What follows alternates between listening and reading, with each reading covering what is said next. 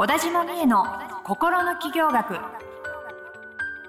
ポッドキャスト心の起業学は発信力プロデューサーの小田島美恵が個性才能の生かし方や転職の作り方自分らしい成功を実現していくためのヒントをリスナーの皆様からのご質問に直接お答えする形でお伝えしていく番組です。はい、今週も始まりました。小田島美恵の心の企業学、えー、第37回です。スタートさせていただきます。ナビゲーターのトーマス J. トーマスです。よろしくお願いいたします。はい、小田島美恵です。よろしくお願いはい、します。よろしくお願いします。なんか今、あの、トーマスの髪型にツッコミが入りましたね。収録前に。いや、ツッコえどんな、ど、んな髪型してるんですか、トーマス今？なんかちょっとウェーブかかってて、あ、セットしてきたのか、パーマをかけたのか、素敵だなと思って。あ、素敵だなと思って。はい全然、あの、普通、普通に何もしてないですよ。ちょっと自分の顔をインカメラで見てみる。ああ、確かこれ、あれですね、天然の癖ですね。素晴らしいですね。はい。セットされてるみたいで。いや、まあ、すありがとうございます。はい、いい感じだと思いなます。んかね、髪質がちょっと柔らかいんですよね。なんで、ちょっと多分、あのー最近ちょっとお奥さんからトリートメントを借り借りて、ちょっといいトリートメントを借りて、うんうん髪の毛のケアしてるんですけど、このやっぱ夏場の紫外線とかで髪傷んじゃって、うん。なんかいつもと違う癖が出てるんですよ。ああ、いや、じゃあ、いい癖が癖が生か出てるんされてですかね。ますね。そうなんですかね、はいちょっとそう。いいと思います髪型が今年の夏は整わなかったです。トーマスいはやいやいやいや、いや、一歩、じゃあ、新たなスタイルが生まれたあ、んそうなじゃなんいですか。ですかね。そう言ってもらえると嬉しいですけどね。はい。いや、いいと思います。ありがとうございます。なんかはい褒めてもらえるとね、嬉しいですよね。うんはい。というわけで、今日の相談に移らせていただこうと思います。はい。はい、本日の相談です。ペンネーム、ゆっこさんという方からいただきました。ゆっこさんあありがとうございま。ますで今日の相談こちらです、えーメンターを見つけたいのですが、どのように見つければよいのかわかりません、えー気になるオンラインサロンに入ったり、公式 LINE やメルマガに登録したりしながら、メンターを探してはいるのですが、えーなかなかご縁がなくて見つからず、えーお二人にはメンターはいらっしゃいますか？皆さん、どのように見つけていらっしゃるのでしょうかという相談です。メンター。あありがとうございりがとうます。ございます。メンターね。トーマスさんはメンターいらっしゃいますか？メンター、今いないっすね。今はいない20代の仕事、フリーで始めた頃にはいましたね。それいわゆるその仕事の師匠みたいな感じです仕か事の。それとももうちょっと人生全あ般であったりとか？ーまあでも、ある意味人生全般なのかな。本当にじゃあ導いてくれる人というか、そうっすね。まあお手本というか、まあ、未だにでもまあ、心のメンターなのかな。たまたま21ぐらいの時にはい。出会ったおじさんなんですけど、うん。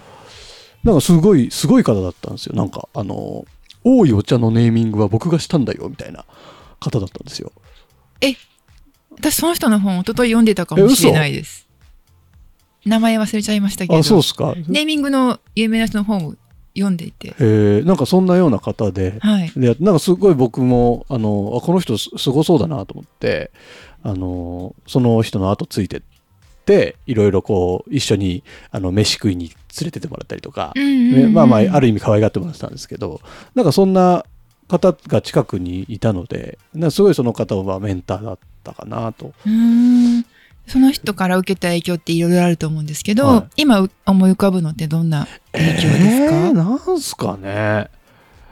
なんか影響受けてんのかななんとなくい意識はしてますけど、これはそうだろうなみたいなのはなんかパッとは出てこないかな。じゃあその人と出会ってなかったらこうはなってなかったみたいなのってあったりしますか？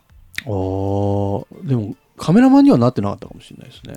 ククリエイティブな方向に進んだきっかけはでもその人かもしれないです。あめちゃめちゃ大きなまあまあそう。 Destiny ですね。ディス Destiny、そうですね。は いそうなんですね。へえ、面白いですね。そういう、でもなんかさ、本当だんだん、だんだんなんかメンターとか考えなくなってきましたね。ああ、なるほどうね。んうん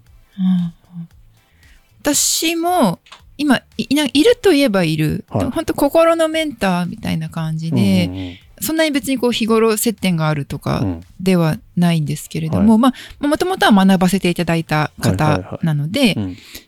なんですけれどもまあ、ちょっと私もそうですね、いるといえばいるし、うん。いないといえばいないかな。いないとは思わないか。も。いるけど、うん。そこまで、その濃い関係ではないというか、そういう方がいらっしゃるかなっていう感じはしますね。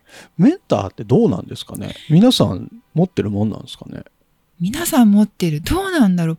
あのー私、それこそ企業当初から、うんあの、いろんな方のね、コンサル受けさせていただいたりとか、うんうんまあ、塾通わせていただいたりとかうんしてて、やっぱその時その時で、あ、あの、この人メンターだなって思ってたわけなんですよね。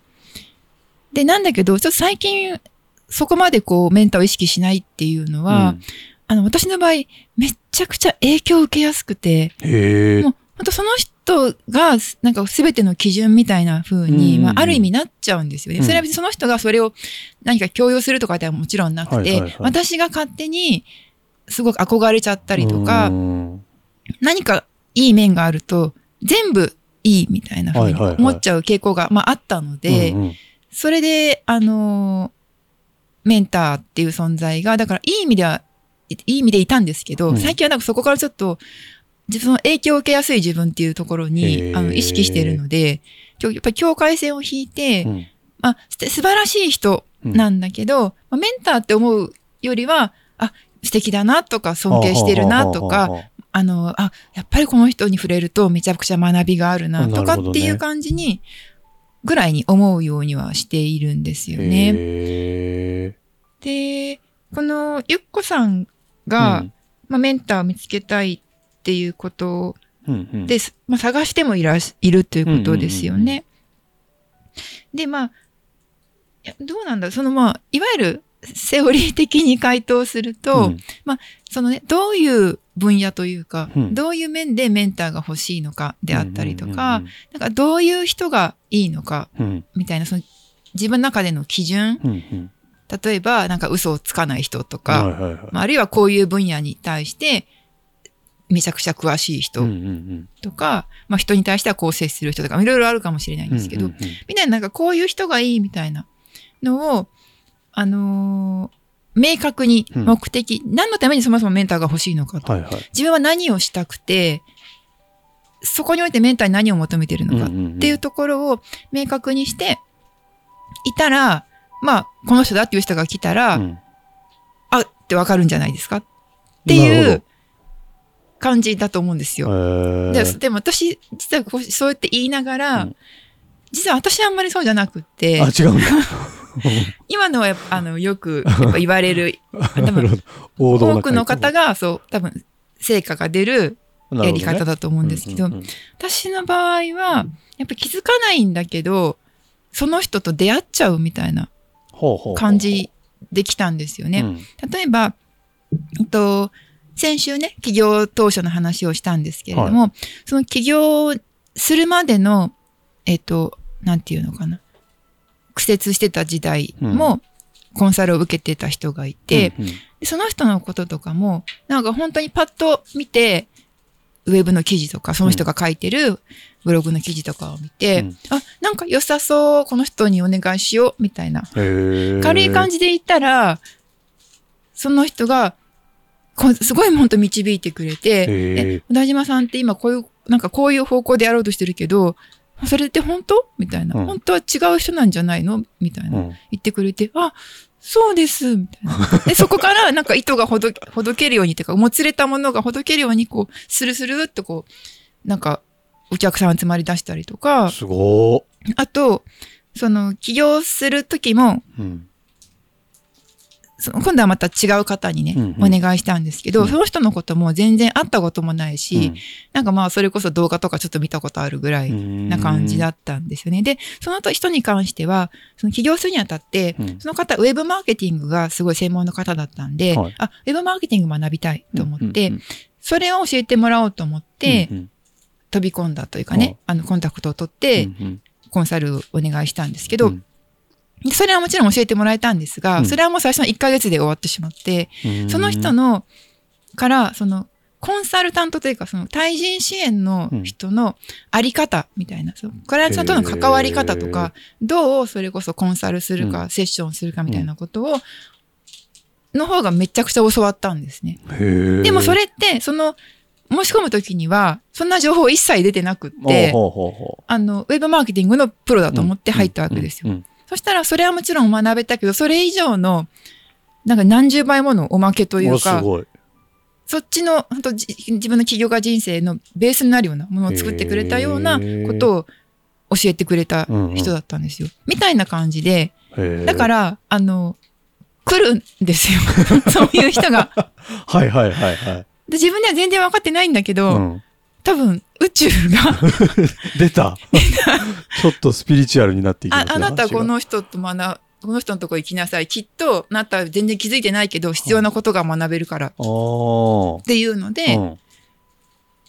行かせてくれるというか。へえ。多分それってまあ向こうにとっても意味があることだと思うんですよ。うんうん。あ自分のコンサルスキルをこんなにもありがたがってくれる人がいる。あうん確かに。じゃあこれってもっと広めていくべきものなんだみたいなことをやっぱりその、まあ、私だけじゃないですけどね、うん。いろんな人からのうん。を受けてうんその世に出すきっかけの一つになったりするじゃないですか。うんうんからやっぱお互いにそうなんか宇宙の災害で。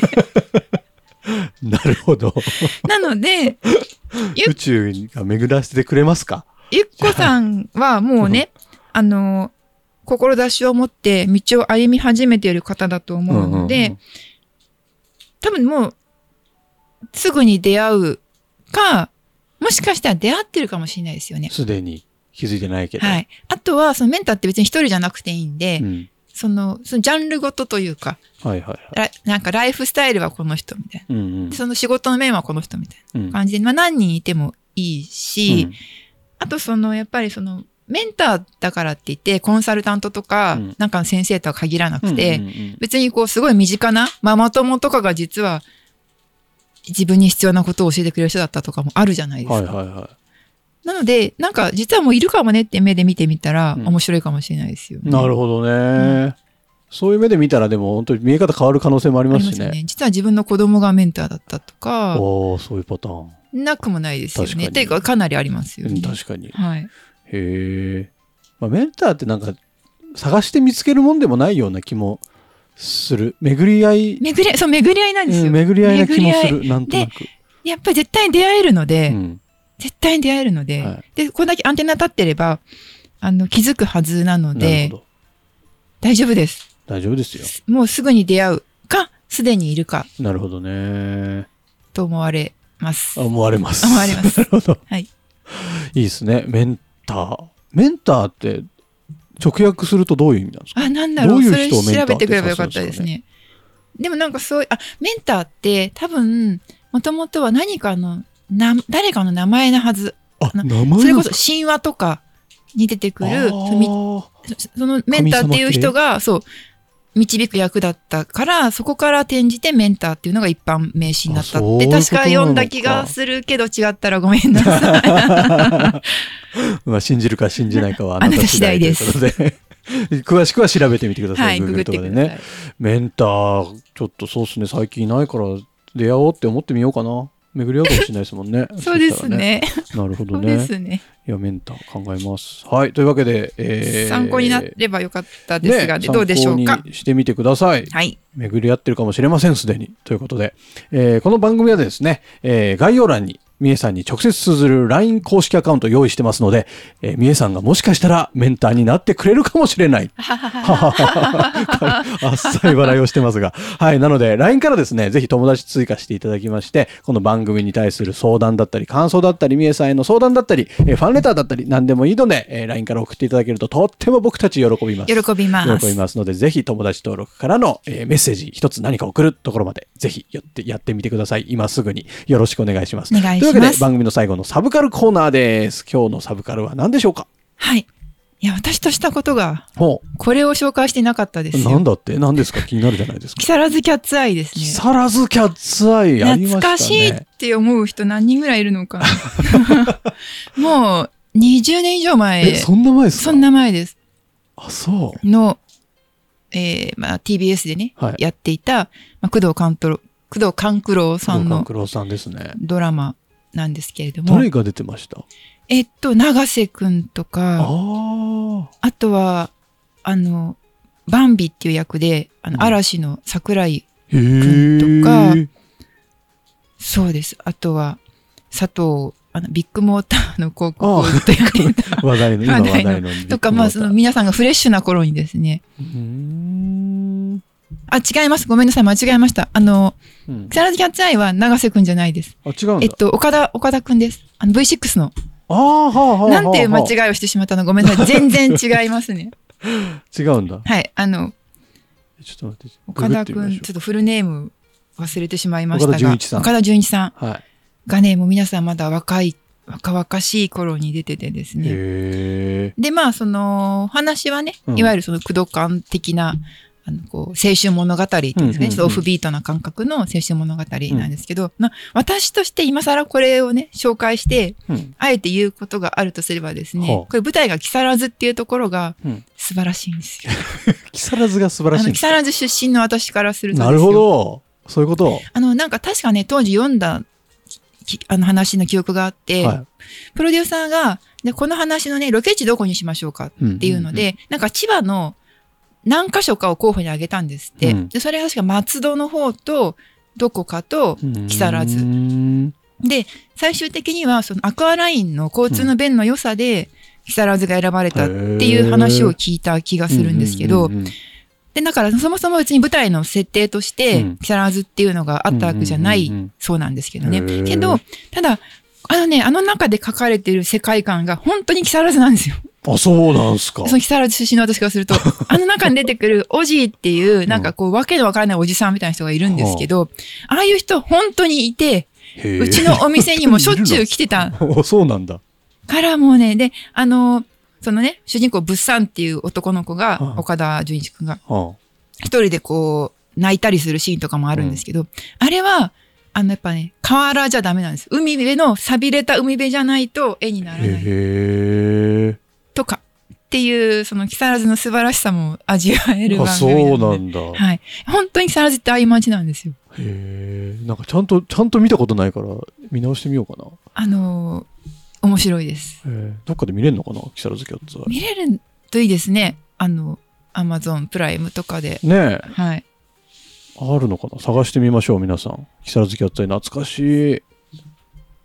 ぜひ。ちょっと見てみたいと思います。木更津の良さを感じましょう。はい。はい。というわけで、えー、あれですね。小田島美恵の心の企業学37回が終了しましたけど、毎週このサブカル出てくるのがすごいですよね。この37本。私も何喋ろうかなと思って、うんなんか、あの、日記とか、うんメメモ帳とか見返したりするの楽しかったりとか、へあと最近見たことの話も話せるからうん楽しいです。なるほど。はい。